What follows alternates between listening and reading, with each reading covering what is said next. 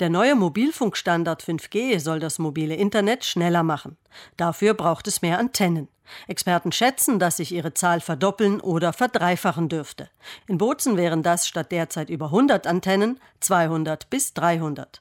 Auf der Suche nach Standorten für die neuen Antennen machen Telefonanbieter daher regelrecht Jagd auf Dächer und Dachterrassen, sagt Verbraucherschützer Francesco Imbesi.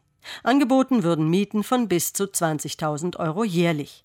Imbesi warnt davor, solche Angebote anzunehmen. Die Antennen, die werden ja von kleinen Gesellschaften platziert, kleine GmbHs, also Gesellschaft mit beschränkter Haftung, die über die 10.000 Euro hinaus äh, gar nichts verantworten. Und äh, das Ganze bleibt dann äh, beim Besitzer der Immobilie liegen, der dann äh, zum Beispiel auch mit Klagen, mit gesundheitlichen Beschwerden, mit invaliden Situationen zu tun haben wird. Das Problem seien vor allem die nicht abschätzbaren Gesundheitsgefahren durch die hochfrequente 5G-Strahlung. Das damit zusammenhängende zivilrechtliche und gegebenenfalls auch strafrechtliche Risiko liege beim Vermieter. Grund ist, dass die Mobilfunkanbieter die Antennen nicht selbst aufstellen, sondern jeweils einzelne Gesellschaften damit beauftragen, sagt Imbesi. Die Antennen, die werden ja von kleinen Gesellschaften platziert, kleine GmbHs, also Gesellschaft mit beschränkter Haftung, die über die 10.000 Euro hinaus äh, gar nichts verantworten.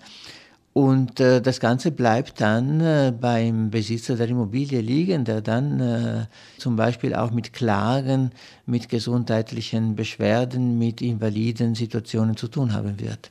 Dieses Risiko tragen übrigens nicht nur Privateigentümer, sondern auch Gemeindenverwalter, betont der Verbraucherschützer. Sollte ein Bürgermeister eine Gemeindeimmobilie zur Verfügung stellen für eine Antenne, dann haftet er dann persönlich. Also unsere Juristen sehen zumindest diese Verantwortung gerade bei der Person des Bürgermeisters, zivil und strafrechtlich sogar. Es stimme übrigens nicht, sagt der Elektrosmog-Experte, dass Mobilfunkantennen auf dem Dach unproblematisch für die Bewohner des Hauses seien.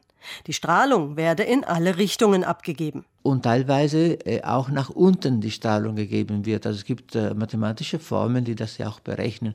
Das heißt, diejenigen, die im letzten Stock zum Beispiel wohnen, die sind gar nicht geschützt. Die Bewohner der unteren Etagen seien durch reflektierte Strahlung ebenfalls betroffen, sagt Mbesi. Neben dem Verweis auf mögliche Gesundheitsgefahren und rechtliche Risiken stellt der Verbraucherschützer eine simple Frage. Würden Sie ein Haus kaufen mit einer Antenne drauf oder ein Haus kaufen, wo auch in der Nähe eine Antenne zu sehen ist? Eine Antenne auf dem Dach führe unweigerlich zu einer Wertminderung der Immobilie, sagt der Verbraucherschützer.